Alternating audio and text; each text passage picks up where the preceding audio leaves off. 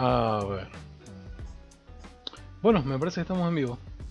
Vika, ¿querés hacer los honores? Buenas, eh, a quienes nos estén escuchando, eh, ahora en directo y a los escuchas del futuro. Eh, bienvenidos a um, Éxito Parcial, nuestro podcast con Duam sobre juegos de rol. Eh, básicamente lo que van a encontrar acá van a ser análisis, reseñas y nuestras experiencias de juego en cuanto a un montón de sistemas diferentes, ya que siempre nos gusta experimentar un poco. Y de hecho, eh, eh, la- hoy arrancamos, es en realidad nuestro, nuestro programa 1, ya tuvimos un programa de prueba, que fue nuestro programa 0 hace, hace poquito, sí, eh, que en breve lo van a poder ver en nuestro canal de YouTube. Em, y hoy arrancamos eh, oficialmente nuestro podcast con una de nuestras columnas que es eh, reseñas, que va a ser la reseña de Dungeon Crawl- Classics. Buenísimo, tal cual. Eh, bueno, yo soy Gon. Este, voy- vamos a estar hablando un poquito de este juego que tal vez muchos lo conozcan, más que nada porque tiene traducción al español. Eh, Dungeon Crawl Classics es conocido en el mundo hispanoparlante como Clásicos del Mazmorreo, así que tal vez ya conozcan este juego.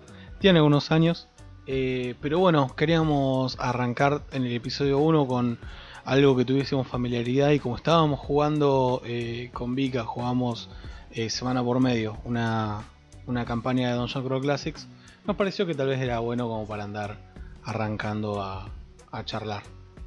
Este, entonces, Dungeon Crawl Classics. Bueno, Dungeon Crawl Classics tiene una, un historial un poco raro, ¿sí? Este, porque no se origina como un juego de rol se origina como una serie de aventuras eh, durante la época de Dungeons and Dragons 3.5 e incluso hizo transición a cuarta edición. Para aquellos que no hayan estado en la época de la salida de cuarta edición de Dungeons and Dragons, fue muy, muy, muy controversial la salida.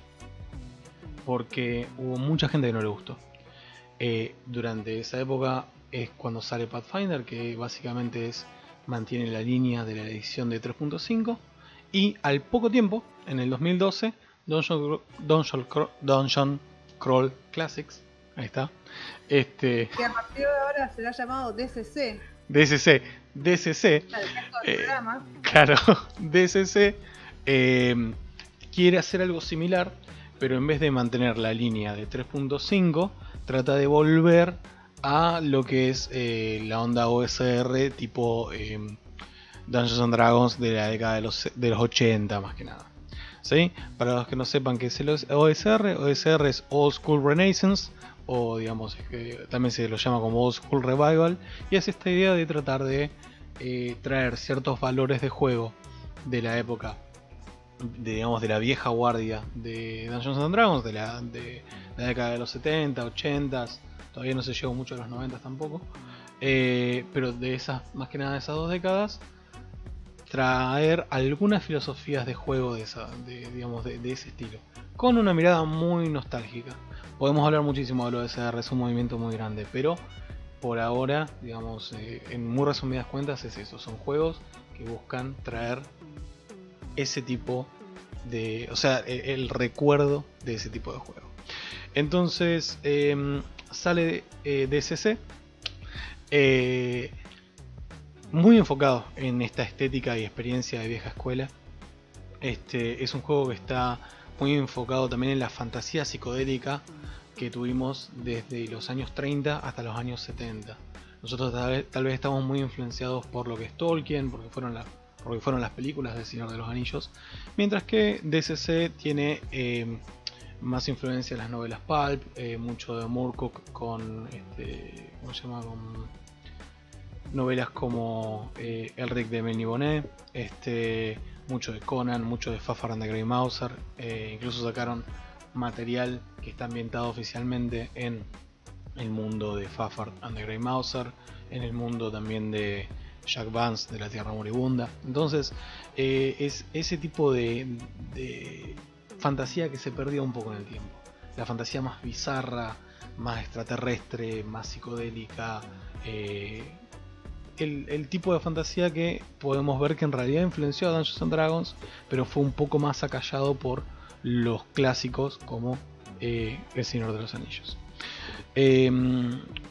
También se puede llegar a hablar de que es un juego un poco transicional. Cívica, un toque. Sí. Em, bueno, como veníamos diciendo, eh, SC es un, es un juego relativamente viejo, al menos en nuestros términos, pero la cuestión psicodélica ha sido retomada hace poco por algunos juegos que han salido este año, de los cuales probablemente podemos hablar en otra reseña, pero que retoman e, e, esta psicodelia y desde lo interesante es que lo retoman desde muchos puntos de vista distintos y la verdad es que este año han salido cosas eh, Kickstarter y especialmente en SideQuest que han sido muy muy interesantes.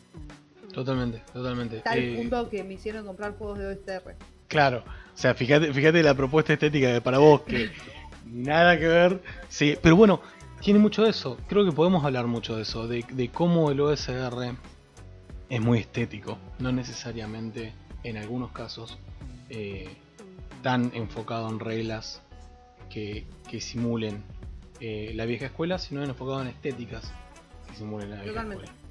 y bueno, eh, DCC tiene algo por el estilo, porque es un paso un poco eh, transicional entre lo que era eh, Dungeons and Dragons de la época de 3.5, Pathfinder también, y eh, el movimiento OSR de esa época que estaba muy enfocado en Dungeons and Dragons Basic del año 79, 80, que es mucho más simplificado, mucho más bajado de tono, mucho más mortal. Mientras que DCC mantiene muchas eh, cosas de, Dungeons and Dragons de esa época. Porque, recuerden, eran fueron módulos que ellos iban sacando con la estética de vieja escuela hasta que dijeron, ¿saben qué? Vamos a hacer nuestro propio juego. Lo cual se eh, puede hacer muchos paralelismos con lo que hizo Paizo con Pathfinder, ¿o no, Vika? Eh, sí, es esa cuestión de decir, bueno, arranco con un juego que es muy, muy el token de la empresa eh, hasta que en determinado, y empiezo a sacar los suplementos hasta que en determinado momento es, pará, si yo ya vengo haciendo esto, entonces, es que yo puedo hacer eh, realmente, realmente mi propio juego, que es básicamente generar reglas muy muy similares a lo que se estaba haciendo. Eh, y yo ya tengo todo este pack de aventuras que lo puedo incorporar, ¿no? Y también tengo ya una cierta cantidad de público este, que, eso. Claro.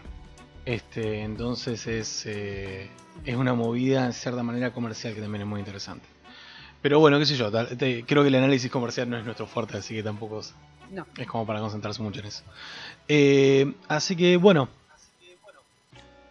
vamos a hablar un poquito tal vez de lo que sé que a mí me gusta de Dungeon Crawl Classics.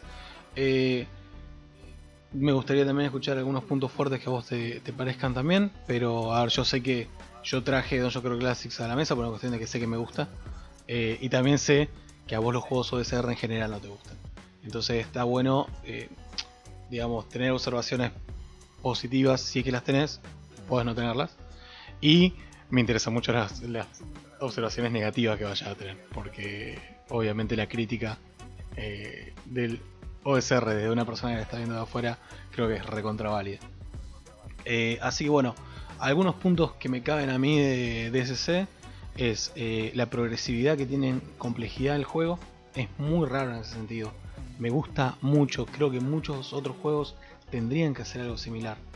Y ahora voy a explicar un poco de qué se trata de eso. Cuando vos eh, arrancas una partida de Dungeon Crawl Classics, la idea es que vos tenés tres personajes en vez de uno, lo cual ya de por sí es raro en juegos de rol. Hay muy pocos juegos de rol que hacen eso. Tenés tres personajes que son de nivel 0. Todo tirado random, muy al estilo SR, muy al estilo vieja escuela de DD. Eh, stats random y la ocupación random. Entonces vos podés ser tal vez granjero, herrero, este, ¿cómo se llama? Un, ¿cómo se llama? Un alfarero. Literalmente, o sea, e-, esas típicas... Eh, ¿cómo se llama? Esas típicas profesiones de pueblo medieval, ¿no?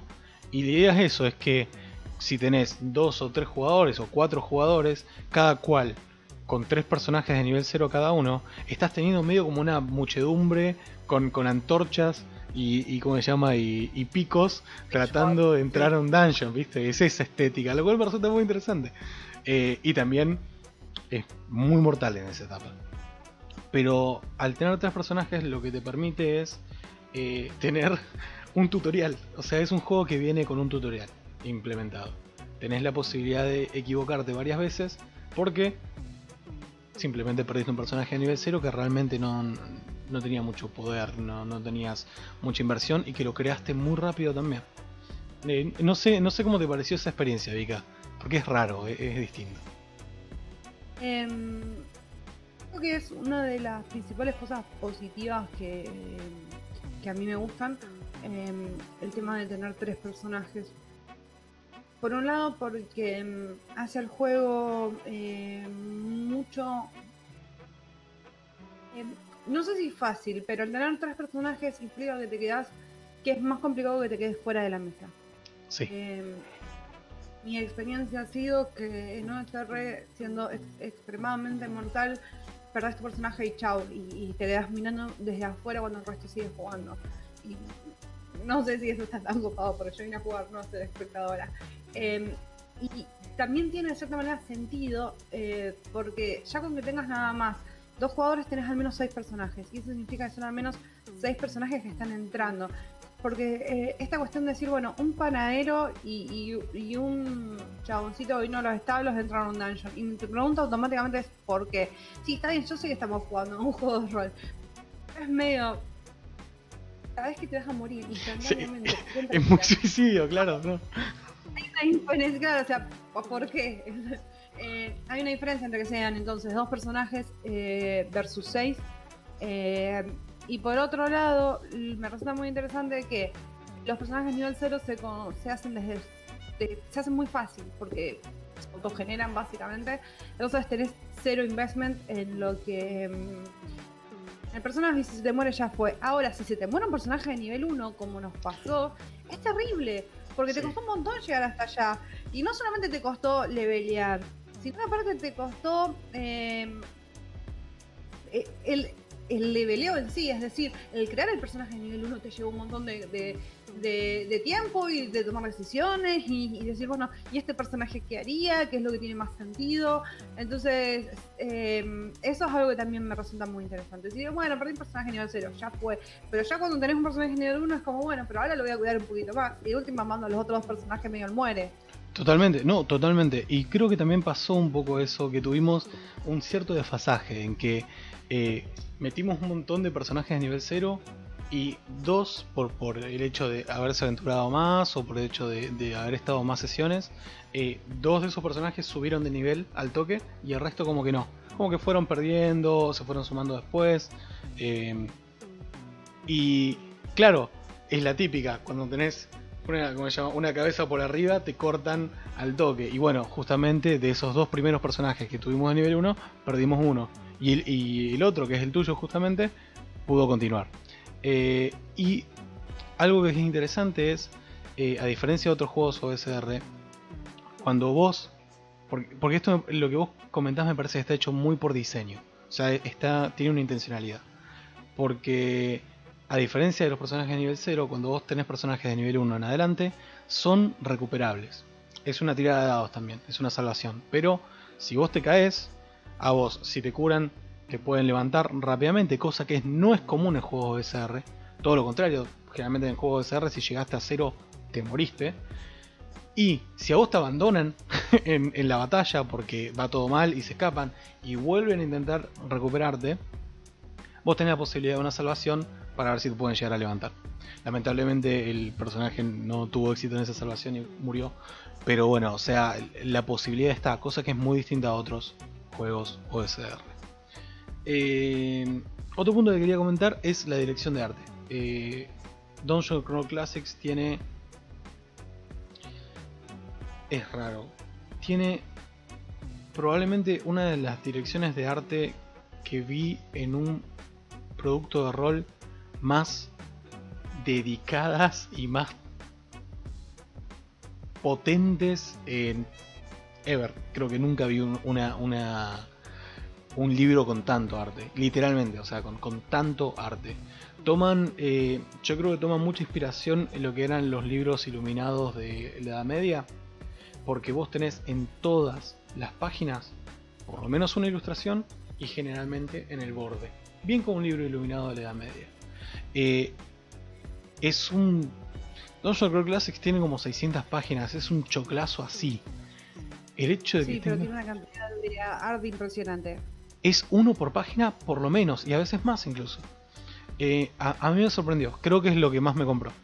Eh, tengo la impresión de que algunas piezas de arte son reutilizadas de Day de viejo, que deben haber comprado licencias, eh, pero hay otras que no, que son nuevas y continúan en el estilo. Y aunque la variedad del arte, o sea, la calidad del arte varía mucho, ¿no? Hay piezas que decís, "Ah", y hay piezas que decís, qué excelente ilustración, eh, lograron mantener la misma estética. Lo cual es muy difícil, porque tiene muchos artistas distintos y porque es mucho arte. Para, para mí es un punto muy a favor, incluso aunque no, no juegues nunca Dungeon Crawl Classics, me parece que vale la pena como libro artefacto, digamos. Es muy... eh, y el arte es, es variado también, ¿no?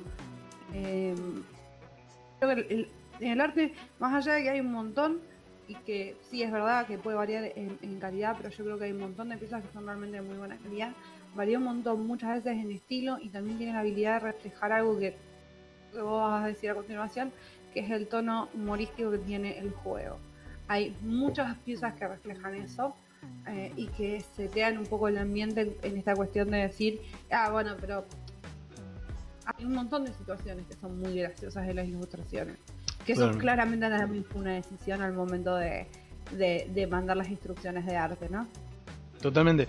Y claro, digamos, lo, lo que vos ibas adelantando con esto, Vika, es, yo me acuerdo cuando nosotros arrancamos esta mesa, el planteo fue, vamos a jugar cada 15 días, una mesa, porque vos también ibas a arrancar eh, Girl by Moonlight, que llegamos a Sí. jugar un poquito, y después arrancaste Monster Hearts.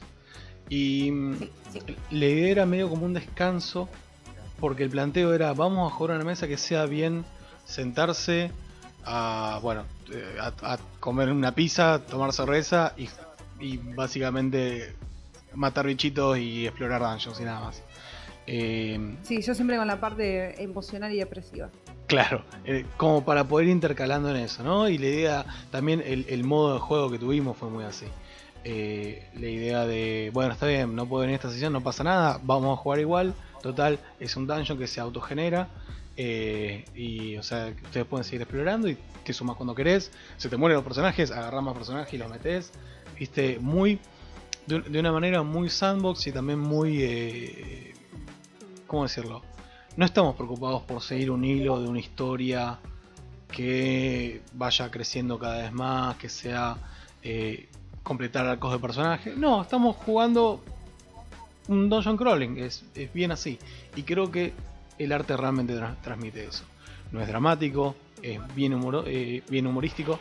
eh, creo que es un lindo juego si te gusta la onda de- de- del dungeon crawling, digamos, ese género de juego. Creo que es un juego muy eh, laxo y incluso muy, muy accesible para, para tener una partida chill, digamos. Esto siempre hablado en meta, porque la realidad es que si, si nos ponemos a hablar de lo que les pasa a los personajes dentro del juego, es terrible Dungeon Crawl Classics. o sea, Sí, es espantoso. Eh, pero también es algo que me resulta interesante. Que el- uno de los planteos que tiene Dungeon Crawl Classic es tiene un montón de aspectos eh, transformativos. El personaje no queda estático como si estamos jugando eh, Dungeons and Dragons quinta edición, por ejemplo. En D&D quinta, más que el hecho de subir de nivel y ganar nuevos poderes, vos no vas a cambiar. eh, prácticamente en lo absoluto. Mientras que, como Vika pudo descubrir fácilmente en Dungeon Crawl Classics, este, es muy transformativo el juego. La magia te muta, eh, tablas de críticos te dejan con cicatrices, este, los stats son muy variables porque los podés ir gastando para poder lograr diferentes cosas. Eh, tu personaje termina recontra gastado, recontra usado, se nota eso. No sé si querés comentar un poco al respecto, Vika. Eh, sí, me resultó de nuevo. Yo ahí eh, mi experiencia con una es muy acotada, entonces muchas veces las cosas que a mí me llaman la atención no sé si son em, comunes a todo el SR o propias de, de eh, y que son, digamos, una cuestión eh, originaria de, de una innovación ¿no? este juego. Y mm, sí, es, es, entre, y es entretenido por eso, porque pasan cosas y no, no es solamente eh, te morís o, o simplemente eh, una pierna y ya, y no puedes seguir jugando. Mm. Eh, hay un montón de, de, cosas que pasan, pasan un montón de cosas. Y muchas veces las consecuencias eh, son consecuencias meramente descriptivas o meramente estéticas. yo tengo varios personajes que terminaron con las orejas para atrás o, o, ¿cómo se llama? O con los ojos con brillitos o con la flor azul. Y es interesante, ¿no? Que, bueno, ok, tuvo un fallo, ok, tuvo un fallo crítico, listo, bárbaro. Eh, esto no significa que automáticamente me voy a morir o que va a pasar algo malo. Va a pasar algo, no necesariamente sabes qué va a ser. Y puede llegar a ser algo que es, entretenido y es divertido. Eh, eh, bueno, lo que dice Facu por ahí en el, en el chat, que es, un juego en el que los fallos se vuelven interesantes como los éxitos. Y es realmente eso, no es automáticamente tengo un fallo y me morí. Y eso por ahí lo hizo más eh, amigable, ¿no? Para mí. tengo tantos problemas. no, eh, pero, es verdad, es un, es un, no es un fail forward, es un fail what, o sea, sí. es eso, es fallás y decís, ok, eh, ¿qué va a pasar? me, va, mi personaje ahora le va a crecer una pierna más, ¿qué, qué carajo está pasando? Particularmente con la magia. Eh, entonces está, está... Como hemos podido comprobar.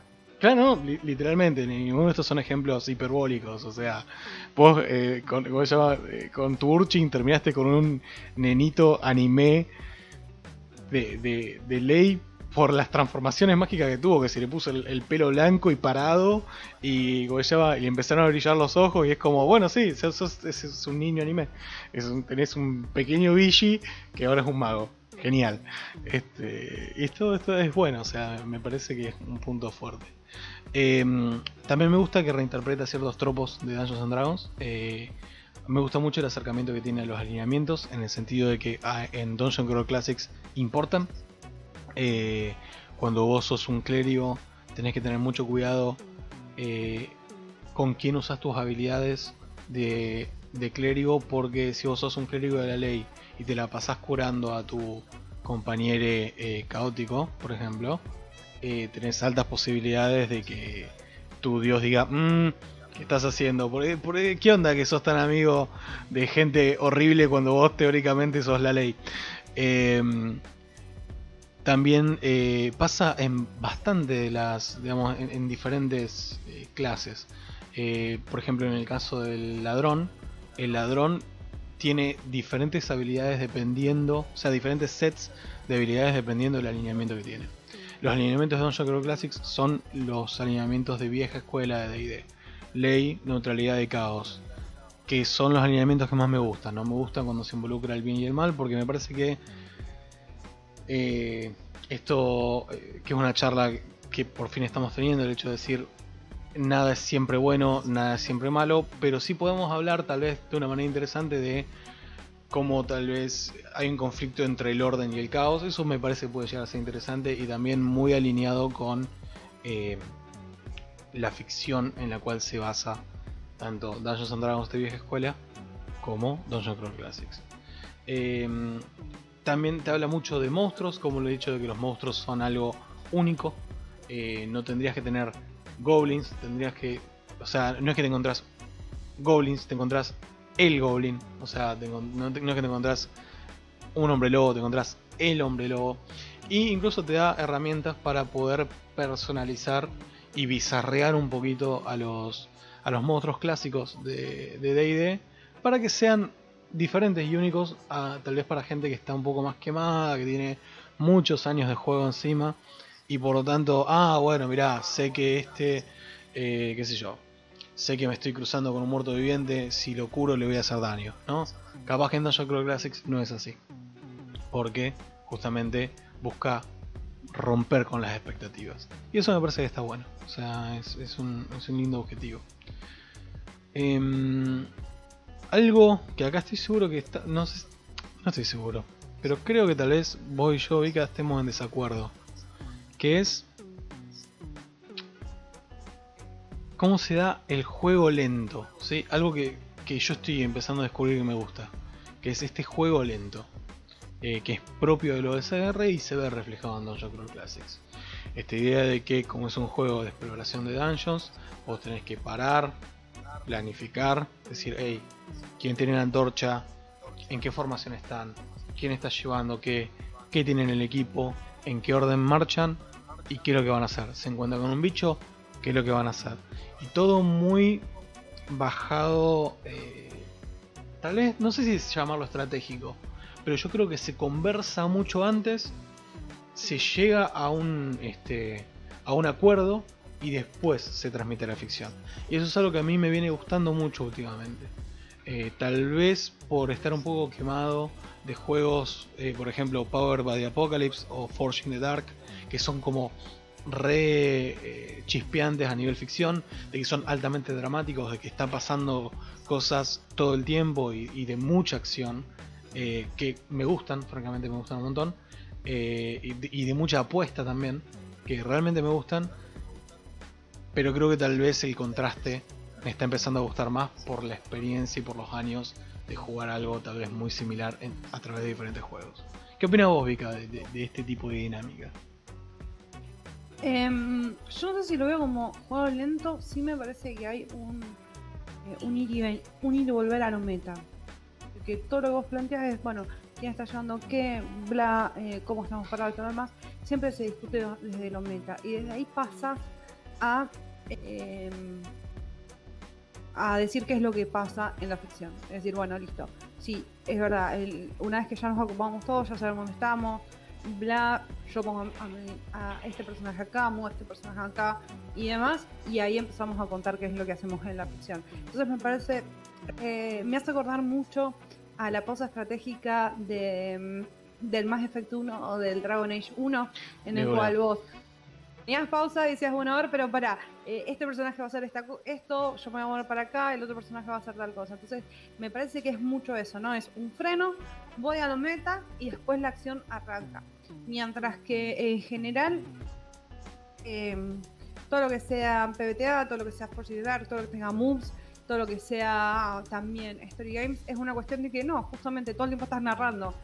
No salís, es muy difícil que salgas de de, del juego y se sale del juego solamente cuando alguien no está muy seguro si quiere o no aplicar una move o se tienen que discutir una cuestión de seguridad y nada más. Si no, es todo el tiempo narrando, eh, narrando acción, ¿no? Eh, claro, e, elaborando sobre la ficción y trabajando y trabajando y trabajando sobre la ficción. Mientras acá capaz... exactamente, ese es el motor. Y el motor son las complicaciones de las acciones. Y, una acción genera una complicación y esa, esa complicación genera otra acción. Entonces, en el momento en que vos frenas eso, frena totalmente el juego. Acá no, acá eh, la acción surge de otro lado. Sí, es como muy muy preparativo, creo, creo que lo... Si lo pudiese describir una palabra es preparativo. Bueno, y eso no, eh, estoy encontrando que me gusta. Y incluso en juegos que estoy haciendo yo lo estoy implementando. Eh, también otra cosa que ya mencioné, pero gustaría reforzar, es tal vez si eh, vos eh, no venís como de juegos eh, más modernos hacia Dungeon Crawl Classics, sino que venís de juegos más viejos hacia Dungeon Crawl Classics, me, da la impresión de que te vas a encontrar con que hay un grado extra de complejidad y de poder y de utilidad que tienen los personajes. Eh, todos los personajes, y esto es algo que ni siquiera Dungeons and Dragons hoy en día tiene fácilmente. Todos los personajes, guerrero, ladrón, eh, como se llama, el mediano, el, enano, el elfo, el mago, el clérigo, todos tienen utilidad, todos tienen cosas para hacer. Y tienen cierto nivel de complejidad y tienen bastante más poder que cualquier eh, cualquier personaje de otro juego SR. Tenés más puntos de vida, tenés este, más habilidades y medio como que las eh, no hay mucha progresividad en ese sentido. O sea, sos nivel 1, tenés todo lo que, lo que tendrías que tener. O sea, tenés y el resto es sobrevivir. Fíjate cómo lo puedes eh, manejar, pero te vamos a, dar todas las herramientas que podés llegar a tener disponibles desde entrada casi. Eh, o sea, después de haber pasado ese tutorial de nivel 0, digamos. Eh, y es, fíjate, arreglatelas. Las herramientas las tenés. Eso me parece que, es una linda manera de encarar un juego de esta manera. Digamos, de este tipo de género. Eh, bueno, creo que vayamos a lo jugoso a criticar un poco el juego, las cosas que no están tan buenas. No, yo tenía algo bueno para decir. Dale, dale, dale tira. al final no me, no, no, no me dejabas. Eh, ya asumiste que no tengo ninguna opinión buena. No, no, está bien, está bien, vamos, vamos para adelante. Eh, yo no. Hay algo que me resulta muy interesante también. Que por esta, por esta negocio famoso que era esta cuestión de eh, por qué, de cómo el background eh, se suma se suma uh, mecánicamente al juego. Es decir, si lo que vos vas a hacer está relacionado con tu background, entonces vas a tirar un de 20 porque vos ya tenés experiencia en esto. Si no, no eh, vas, a vas a tirar un de 10 y eso demuestra la diferencia de experiencia eh, que vos tenés en, cuanto a la acción que estás realizando. Y me parece que eso le da un giro interesante a los personajes. Eh, y de nuevo, le da más personalidad y, le, da y primero que le, da importancia y, aparte es lo que dijimos al principio, como son autogenerados y no, no tienen mayor input y todo lo demás, es, es, una mecánica que no solamente me resulta muy interesante y que tiene sentido, sino que aparte eh, esos personajes nivel cero que medio no les importa a nadie, les da una identidad propia y las separa del resto, ¿no? Totalmente. Eh, puede pasar, por ejemplo, qué sé yo, típica situación de, de, de dungeonear, que te encontrás una, una puerta cerrada y es, uy, qué bajón, somos un montón de granjeros y vamos a tirar todo con un D10 para ver cómo podemos abrir esta puerta. Pero, ah, no, mira, yo tengo un cerrajero entre los míos. Ah, tenés un cerrajero, puedes tirar con un D20. Y eso solo es como re eh, interesante, digamos. Es como decir, aporta el valor que vos decís de tener variedad en la parte. Y eso es algo que se traduce a futuro, porque, a ver, los únicos personajes que pueden tirar habilidades eh, con un D20 son los eh, medianos y los ladrones. El resto solamente pueden tirar, eh, por ejemplo, los guerreros tiran ataque con D20, los magos tiran magia con D20, el clérigo tira sus hechizos y ataque con D20, pero nunca tiran habilidades con D20, salvo que estén relacionadas a su, a su background, digamos, a su, a su profesión en realidad. Eh, entonces vos nunca dejás de ser granjero, nunca dejás de ser herrero. Eso sigue teniendo utilidad. Incluso que tu personaje sea a nivel 1, 2, 3, 4, o sea, eh, sigue teniendo relevancia. Y eso es como re interesante. Me, gusta mucho. Y lo logra de una manera que recién ahora tal vez idea se está poniendo las pilas con eso. Y esto está desde el 2012. O sea, me parece que es bastante, bastante avanzado para la época. Eh, para su época. Eh, bueno, vamos con un par de críticas porque no es perfecto yo creo Classics ni en pedo. Ni en pedo. Y me parece que tendríamos que ya dar el, el caveat, digamos, dar la, advertencia de que todas las cosas malas que tiene Dungeons and Dragons las tiene Dungeon Crawl Classics. Si ahora estamos hablando y estamos empezando a observar de que D&D eh, tiene una vena bastante fascista en concepto, la idea de que vos estás entrando y saqueando tumbas y, como se llama, desecrando eh, artefactos de gente nativa, matando a la gente que vive ahí, o sea, las criaturas, pero que tranquilamente pueden ser personas este, que viven ahí. Dungeon Crawl Classics no lo arregla, todo lo contrario, es más de lo mismo. Y hasta cierto punto incluso trata de facilitar el hecho de decir, ¿sabe qué? No, eh, no te compliqué, dale para adelante. Que es problemático. Claro, que es problemático. Es problemático para mí, al mismo nivel que es problemático, tal vez ver una película de terror y decir, uy, esto que está pasando es terrible. Pero bueno, lo estoy disfrutando por el tipo de, de ficción que es, que yo ya sé que me voy a sentar y ver algo terrible. Acá te vas a sentar y vas a ver John Crawling bizarro con consecuencias extremadamente ridículas.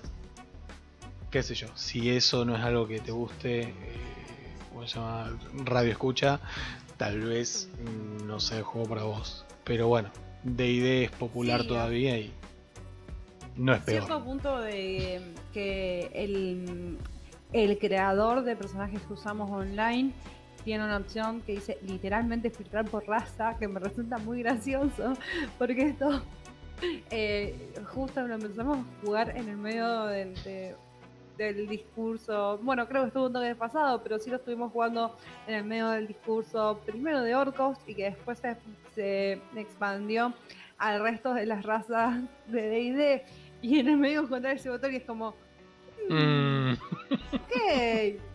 Dale. ¿Qué onda? Claro. Este, sí, definitivamente. Yo cuando estaba buscando, digamos, cuando estaba investigando para, para este programa, una de las cosas que de los puntos de venta de Dungeon Crawl Classics era. ¿Te acuerdas la época en la que las aventuras pasaban bajo, bajo tierra y los NPCs estaban ahí para matarlos? es como, ¿What? ¿Perdón? Y como, Ay, sí, a ver, la, diferencia es que Dojo Crow Classics te lo dice abiertamente, mientras que DD moderno de hoy en día, no el DD de 2012, pero de hoy en día no te lo dice, te lo oculta, pero sigue estando ahí. La caretea, por un lado la caretea y por otro lado toda... Eh, se ve que yo, soy, yo claramente yo estoy muy desconectada del mundo rolero mainstream que juega D&D porque sé que em, aparentemente hubo una ola muy grande que empezó a jugar quinta. Sí. Que hasta hace 3, 4 años atrás que yo tenía contacto con quinta no era realmente el caso. Eh, es más, yo conocía más gente que jugaba, seguía jugando 3.5 o su homebrew heredados de 3.5 más gente que la jugaba quinta. Sí. Yes. Bueno, con el idea. Em, yo jugaba, o sea, y, pero ahora aparentemente eh, en estos últimos años realmente hubo una, una explosión de quinta. Explotó, explotó eh, de ahí de quinta particularmente y eso abrió un montón el hobby a un montón de gente. Aunque la transición de D&D a otros juegos a mí me parece que es muy baja. Entonces no sé si... Sí, eh, yo creo que Critical Role tuvo un impacto innegable en eso. Em, y, bueno, y se dio toda esta cuestión de, gente relativamente nueva al rol y que ingresó y casi exclusivamente juega quinta y que se han comido esta careteada de no somos, eh, no somos racistas, no somos colonialistas, no somos héroe blanco y bla. Cuando nosotros, cuando lo jugamos, o cuando lo jugamos, lo tenemos bastante claro. O sea, es bastante claro qué es lo que se está consumiendo. Eh, me parece que esta gente que no, que es nueva y cuando vos le planteás, eh, che, pero mira que esto no está tan copado, no tiene tal vez la perspectiva justamente, eh, para poder apreciar un montón de cosas. Tal vez no tienes perspectiva porque dentro del mundo de rol o no tienes perspectiva fuera del mundo de rol que no le permiten eh, ver estas cosas. Sí, Pero sí, me parece que, que hay, hay una cuestión eh, que no está de. Que, que, es mucho más blanqueada en SC y, y en otros. y en general en otros juegos OSR. A mí me parece que, también eh, ese, tipo de. Eh, es, ese tipo de ignorancia, porque lamentablemente es eso, es ignorancia, eh, se hace con un rechazo casi automático a este tipo de conversaciones. Y no me parece coincidencia de que estamos teniendo estas conversaciones ahora que pasaron. A ver, Day de Quinta salió, si mal no recuerdo, en el 2015. Eh, o sea, ya tenemos 5 años de Day de Quinta. O sea, tenemos 5 años de gente que tal vez conoció los juegos de rol con Day de Quinta y que ahora le están empezando a caer un par de fichas. Que gente que tal vez veníamos jugando Dungeons and Dragons desde hace más tiempo ya las, ya las sabíamos y ya las habíamos incluso aceptado en cierta manera. Este, porque lo sigamos jugando o directamente rechazado y saltar a otros juegos. Otra cosa. Claro, o algo en el medio, como, como suele ser siempre, que yo, por ejemplo, seguía haciendo las dos cosas. Entonces, sí, yo creo que hay un montón de gente que se está desayunando de que DD es re colonialista, tiene un montón de problemáticas. Y este juego, de vuelta, no escapa a eso, eh, porque justamente se vuelven al clásico del mazmorreo. Eh, o sea, es como, es como cualquier cosa que vos mirás para atrás. Si te sacás los lentes de la nostalgia un rato, te das cuenta de que no, no eran tan copadas como parecía. Eh, sí, eh, es un tema. Así que eh, con cuidado. Si, si quieren buscar algún producto más progre, este no es el producto para ustedes. Otra cosa que tiene Dungeon Crawl Classics, que es propio mucho de los juegos de, de los juegos OSR, es por lo menos en lo que es combate, pero también fuera de combate, eh, pero principalmente en combate, hay muchos fallos. O sea, los personajes no suelen tener muchos bonificadores, no suelen tener mucho poder. Eh, entonces, eh, qué sé yo, en un combate, si uno viene de jugar de de cuarta, 3.5 o quinta, uno está acostumbrado a pegar seguido, viste, a que sea mucho más de acción. Cuando acá justamente pasa lo contrario, es, uy, fallé, uy, fallé, uy, fallé, uy, pegué, y cuando pegué hice bolsa o me hicieron bolsa.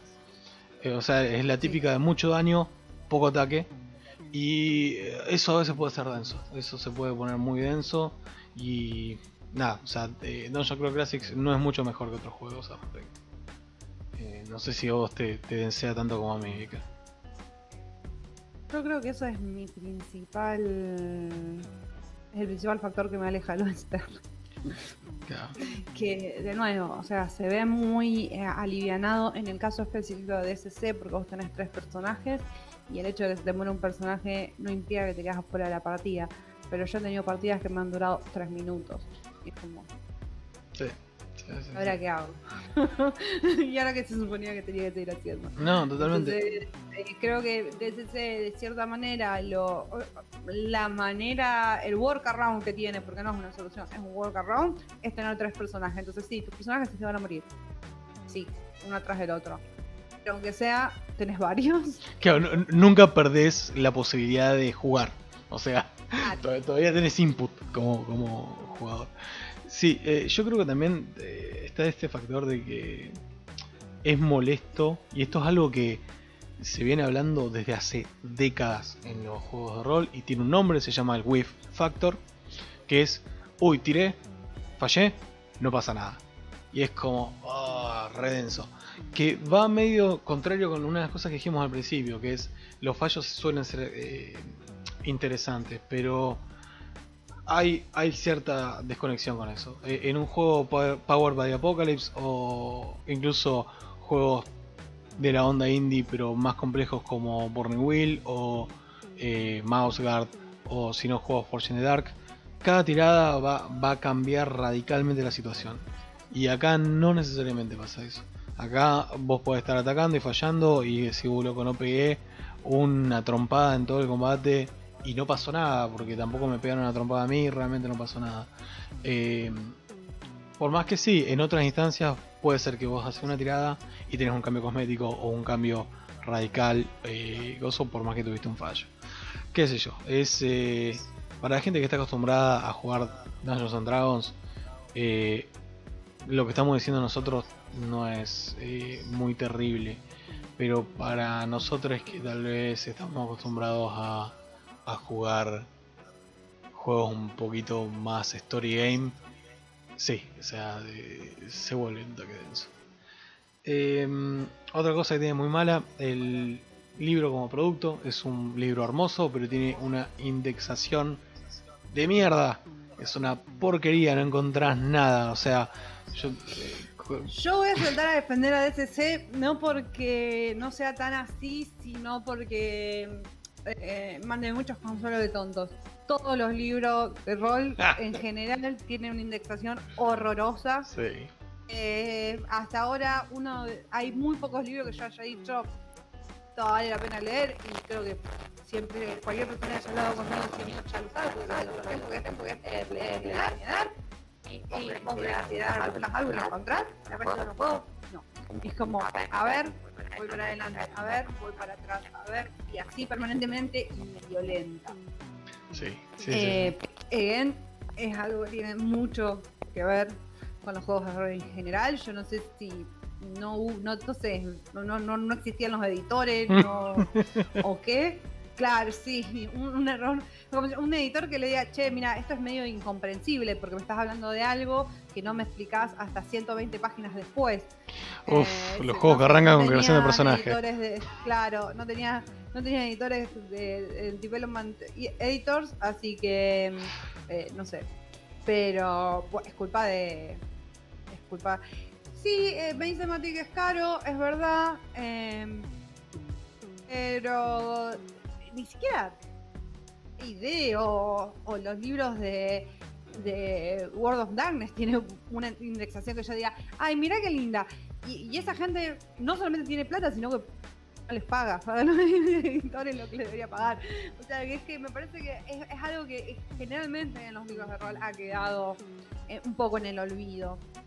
Eh, o poco pasado o- nunca fue parte. o sea, No, eh, o ni siquiera a nadie se le ocurre decir, che, estaría copado no, no, no perder el 50% de la sesión eh, buscando el, el punto que estabas buscando. y, y lo, lo peor de todo que es el parche típico es, ah bueno, pero en todo caso, eh, ignorar la regla y después al final de la sesión te fijas y es como, no, Especial, claro, ruleá lo que quieras y después velo entre medio de la sesión como... te di como- plata, compré el libro, te di Sí, plata, por favor, Sí, lo- lo- te, te mandan de tarea que vos resuelvas el problema que tenían ellos en un principio.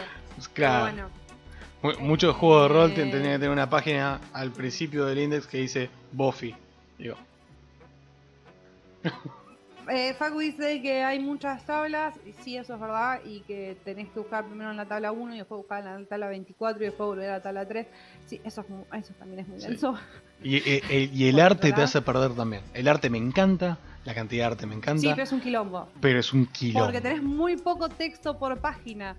Entonces, a lo mejor algo que estaría una página atrás de la otra en realidad está como cinco páginas después. Es como, Sí. hmm, Sí, sí, sí. sí.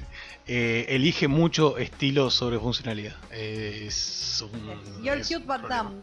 Claro, el Jimbo de los DSC. El, el, jimbo, claro, el jimbo de los de los juegos de rol. Eh, sí, definitivamente. Eh, así que sí, esos son por lo menos los puntos negativos que yo le vi. No sé si Vika, si querés agregar algún otro punto que no te haya gustado del juego hasta ahora.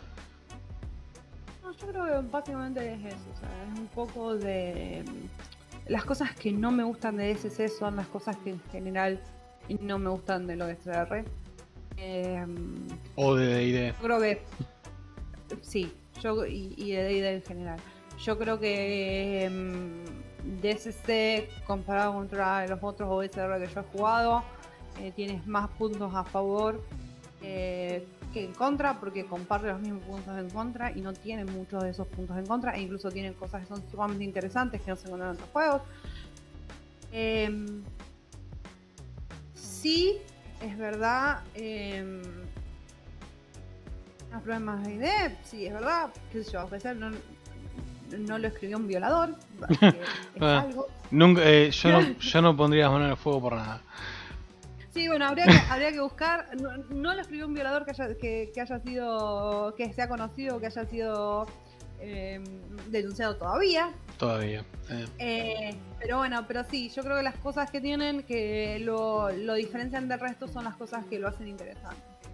Eh, ese, em, ese background que entra en juego mecánicamente, eh, el hecho de tener tus mini party no son un personaje, lo cual hace que si se te mueren no te quedas automáticamente fuera, del juego, tenés otras posibilidades, otras oportunidades en realidad, perdón, para poder continuar. Em, y que em, eh, tiene un tono que es realmente humorístico que no se encuentra en otros OSR que siempre quieren ser así como súper o trágicos por un lado o, o súper heroicos por el otro. Y es como, ¿qué? Sí, la- las reglas no Toma. reflejan eso y, y te estás tomando demasiado en serio algo que claramente no es serio. Eh, no, totalmente, totalmente. Eh, bueno, vamos a hacer un pequeño corte. eh, vamos a tirar cortina para, para leer un poquito el chat y también descansar un poco la, la cara. Y después volvemos con un con el cierre del programa. Y nada, eso. ya volvemos. Exacto.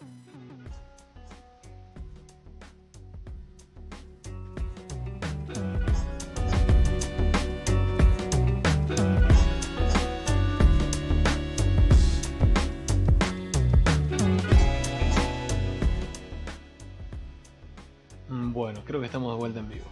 Este, bien.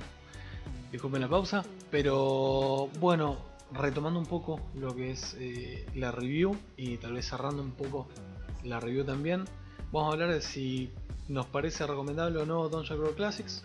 Eh, voy a arrancar yo. A mí me parece que si querés un acercamiento al OSR y venís de juegos eh, más tradicionales modernos, no modernos, tradicionales modernos, tipo Dungeons and Dragons quinta edición, eh, me parece una buena recomendación. Eh, si tal vez sos una persona que ya conoce el, OSR y quiere hacer una transición para el otro lado, también una buena recomendación. Si sos una persona que le interesa mucho el arte de vieja escuela, eh, que sé que hay gente que es fanática de eso, como yo, eh, también es una muy buena compra. Eh, ahora, si nada de lo que te dije, o sea, si no te interesa el dungeon crawling, si no te interesa el OSR, si no te interesa ese estilo de arte, si nada de lo que te dije te emociona de alguna manera, pasa por alto completamente Dungeon Crawl Classics porque no te va a ofrecer nada mucho más que eso, realmente no te va a ofrecer mucho más que eso. A mí que me gustan todas esas cosas, yo le doy un 3 de 5 DAMs. 3.5 de 5 DAMs. Este, Vika, ¿usted qué opina? Em, qué complicado. No me gusta el OSR, pero ha sido lejos la experiencia más positiva que he tenido con el OSR. Eh, o sea, incluso me dio la oportunidad de, eh, de investment con un personaje, lo cual normalmente no me sucedía. Así que ah, sí, yo creo que iría con un 3.5 sobre 5 vistas. Bastante Creo bien. que en eso coincidimos. Es muy gracioso porque llegamos a lo mismo de dos puntos totalmente opuestos. pero. You know, it works. ¿Qué? Eh, así que. El veredicto sería si te lo encontrás y tenés la guita, compralo. Why not? Me parece bien. Bueno, Vika, ¿querés hacer a pegar una pasada por el chat? Sí, tenemos mucho chat hoy. Estuve comentando algunas cosas mientras hablábamos, pero vamos a hacer un repaso. Em, voy, a la, a la gente que ya no hablé. Eh, aparentemente todos nuestros followers eh, tienen nombres impronunciables, así que voy a hacer lo que pueda. Eh, GD eh, comentaba, sí, comentaba que, que es algo muy cierto, que D&D, especialmente yo creo que lo moderno te está vendiendo esta cuestión de heroísmo y de White Savior, eh, mientras que DCC te está vendiendo rateros y malvivientes, lo cual es, eh, es justamente bueno que tiene que ver un poco con, eso de, de, la vuelta al origen de de, de, y de oh es nunca sé cómo se llama Este, no, totalmente. También que lo comparaba con eh, TV, que probablemente sea Torchbearer, sí uno, Torchbearer. mi- uno de mis juegos favoritos. Este, y sí, totalmente, totalmente. Eh, no, no, no te enmascara ni te caretea el hecho de que son un grupo de, de malvivientes con que no tienen un mango partido al medio. Y bueno, se meten a, a reventar y a robar tumbas porque no, no les queda otra. Y eso me parece en cierta manera un poco más honesto, sincero y cuasi ético a nivel editorial que lo que está haciendo D&D moderno, que es decirte, no, sos un héroe y Sí, podés matar razas porque son malas y es como, mm, no, no, no sos, Sí. no Ge- sos- gen- genocidio approved. Sí. Así que sí, no, Eh, totalmente. Pero bueno. Eh, después comenta que eh, DCC tenía, que él tenía la idea de que DCC a nivel más alto, no a los niveles más bajos, se pone un toque medio fantasy rockstars. Pero eso lo sabrás decir vos, yo, ¿no? ¿Qué Eh, pasa de nivel 1? S- A ver, el libro mismo te dice que es raro que un personaje pase hasta nivel, o sea, suba de nivel 5. Eh, el juego oficialmente va hasta nivel 10. Eh, Puede ser. Yo creo que en la experiencia real de juego, no mucha gente llega a ese punto. Entonces yo no, yo no apostaría por el factor Fantasy Rockstar. Eso es referencia a un blog que escribí hace mucho tiempo. eh, que compara, digamos, hace como un dial entre Murder Hobos, que son los típicos personajes de Dungeon Crawl Classic de nivel 0, que son gente común que se mete un dungeon para ver si puede sobrevivir y sacar algo de guita, y Fantasy Rockstar, que es más bien de moderno, que arrancas con un personaje con un montón de poderes, este, con un montón de herramientas, un montón de capacidades, tirando magia para todos lados, objetos mágicos para tirar al techo, ¿viste? Ese tipo de cosas. Sí. Este, claro. Este, entonces, yo creo que en ese dial. eh, Una, una feria de té, pero con objeto mágico. Claro. Este, yo creo que en, en- en esas dos puntas, no, yo creo que Classic está bien metido en la parte de Murder Hobo. Y es verdad que va aumentando para Fantasy Rockstars. Pero dudo mucho que. Dudo mucho que en la gran mayoría de las mesas de Dungeon Crawl Classics pasen a llegar a ese punto. Bueno, eh, porque es altamente letal. Eh, ¿Y por qué es muy difícil de pelear? Yo no sé si lo comentábamos esto. Es muy difícil de pelear. Los números son bajos, pero sí. No, o sea, Warning. Los números son bajos, pero la diferencia entre niveles es muchísima, sí. Eh, El, el- el exponencialismo que tiene es. No sé, un- se rompió un poco mi alma con eso, lo reconozco. sí, eh, a eh, lo único que me acuerdo es nivel 1 y nivel 2 es, onda, para pasar de nivel 0 a nivel 1 son 10 puntos de XP. Lo puedes hacer en una sesión, tal vez dos. Para pasar de nivel eh, 1 a 2, 50 puntos de XP. Sí, y después salta a 125 y cosas así, y como.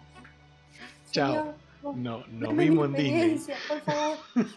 Claro, totalmente. Eh, bueno, eh, después eh, eh, Mati comentaba eh, con- cuando estábamos hablando justamente de esto de, del discurso actual de DIE, que hubo un retroceso en el discurso. Eh, yo no sé si... A ver, eh, esto creo que depende un montón de dónde lo, dónde lo ubiquemos, porque si lo ubicamos en el mainstream, de la gente que está siguiendo en este momento Critical Role y Critical Role y que el único juego fue D&D quinta hace un año y medio yo diría que sí ahora yo no sé hasta qué punto en algún momento eso dejó de ser cierto yo creo que las críticas a D&D siempre se mantuvieron fuera del mainstream Eh, y que de nuevo siempre hubo gente que jugó D&D sabiendo esto y siempre hubo gente que jugó D&D sabiendo esto defendiéndolo eh, pero no sé si realmente hubo un retroceso. Si hay una realidad es que hubo un influjo muy muy grande a- al rol, específicamente a Quinta. Lo que hablábamos, lo que hablábamos antes, eh, el, o sea, eh, la- el rate de conversión de persona que entra a jugar D&D, persona que juega otro juego de rol es inexistente. Sí. Este. Totalmente, yo coincido con todo lo que dijiste, Vika, y agrego el hecho de que lo que está pasando con DD últimamente es lo que está pasando con un montón de empresas, que es, están utilizando la diversidad eh, como un punto de venta. ¿sí? Y el tema es, eh, en el caso de Dungeons and Dragons, con los orígenes problemáticos que tiene, eh, el discurso puede estar recontra avanzado, pero el juego no lo va a sostener nunca. Entonces vos podés llegar a tener una lavada de cara muy grande en DD eh, respecto a cómo se presenta. Está presentado de una manera mucho más progresiva que fue presentado en otras ediciones anteriores. Pero digamos lo que sería el core, digamos la, base del sistema sigue siendo problemática y hasta que eso no cambie el juego no va a cambiar. Y toda esta gente que está realmente tratando de, hacer avanzar Dungeons Dragons, pero que tal vez no tiene la experiencia de haber jugado desde hace mucho tiempo, eh, en este momento está tratando de hacer lo que creo que hicimos todos, que es adaptar a nuestras sensibilidades el producto en vez de tratar de buscar un producto nuevo. Y yo creo que va a haber un montón de corazones rotos, o que ya los hay. Eh, y creo que también eh, va está la posibilidad de que eventualmente haya un cambio generacional en Dungeons and Dragons y realmente haya un cambio. No va a ser hoy, probablemente tampoco sea mañana, pero por las voces que se están escuchando últimamente, yo tengo un poquito de esperanza en ese sentido. Vika, no sé si hay algún eh, otro comentario copado como para, eh, como para tirar. Ya hablamos. Em, bueno, Gede vuelve a comentar la cuestión esta de que, de que no necesariamente hay un libro grande que sea lindo de leer y fácil de referenciar. Yo cada vez uso menos. Eh, vez eh, uso menos libros grandes, que no sé hasta qué punto.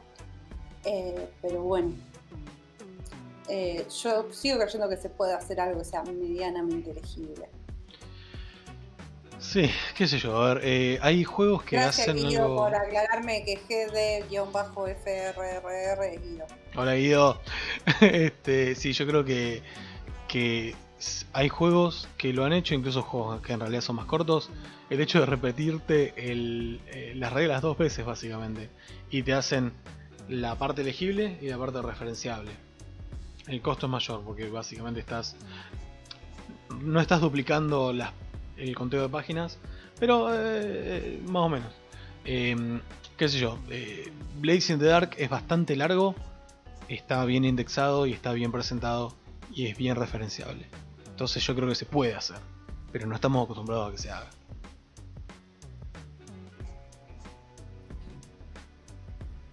Sí, yo, qué sé yo, hay tantas cosas que. Hay tantas cosas que se pueden. De nuevo, que se consideraban que no se podían hacer y que de repente se están haciendo. ¿No? Eh, pero bueno.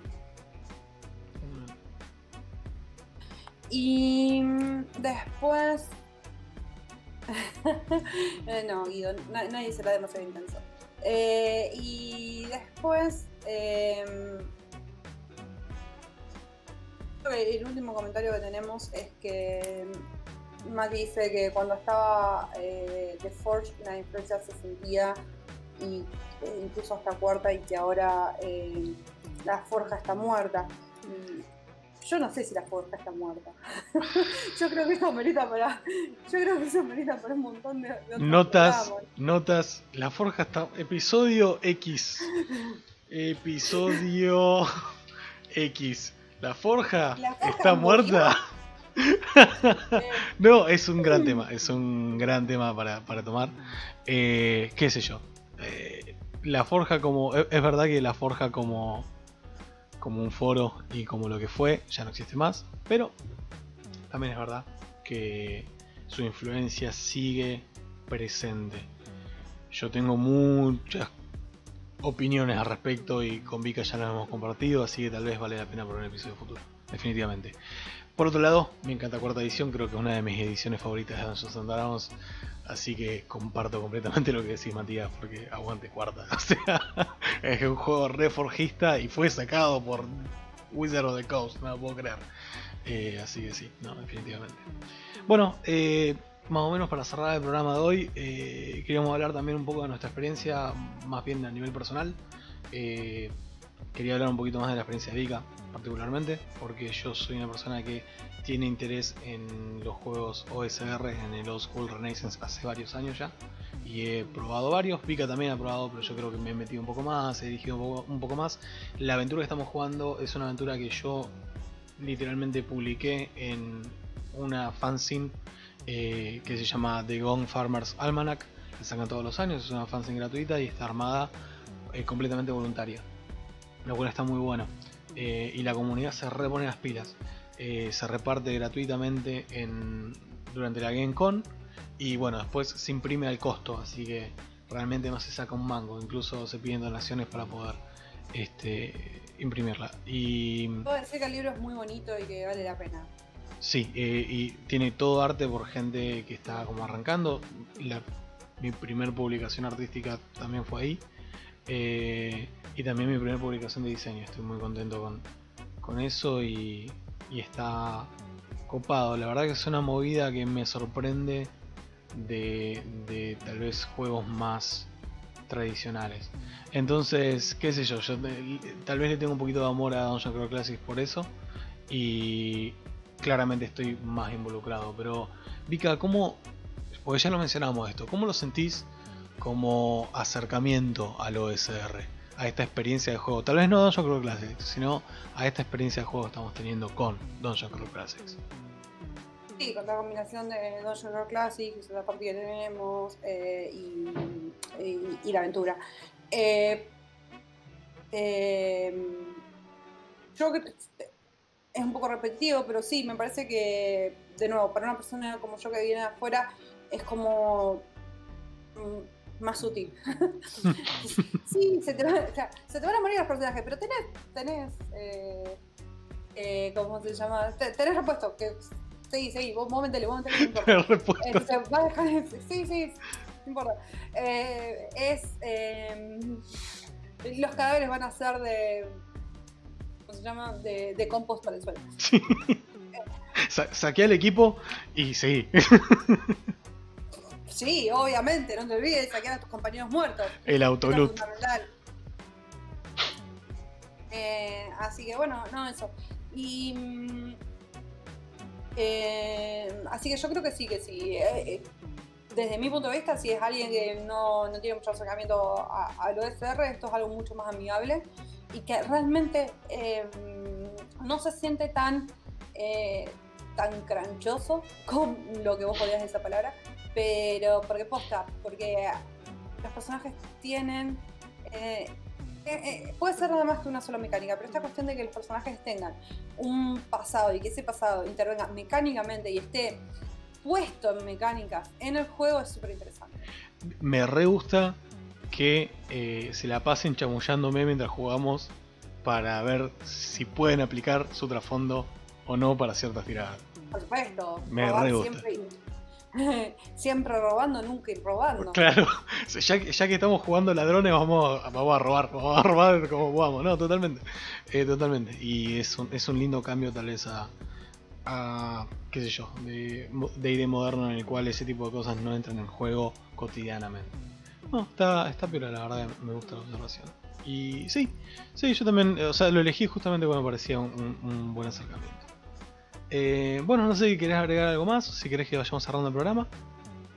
Déjame pensar. eh, Dice que suena como un roguelike. Es re roguelike. Re roguelike. It is very much. eh, de hecho, yo no juego roguelikes. yo- así que lo puedo decir, puedo decirlo de mi experiencia negativa. Ah, eh, pero sí. Eh, eh, yo creo que es super roguelike. A ver si hay algo más. Eh, nada, en el chat ya lo pasamos todo. Eh, y creo que no nos queda nada en el tintero. Hay, de mi parte yo creo que ya estoy. Si hay algo más que quieras decir y si no ya podemos ir cerrando. Me siento satisfecho con el programa de hoy, con nuestro primer episodio. Nuestro primer episodio, Vika. Lo logramos. Lo hicimos. Eh, realmente no tiene ni idea lo complicado que fue hacer este pr- primer episodio. No tiene ni idea.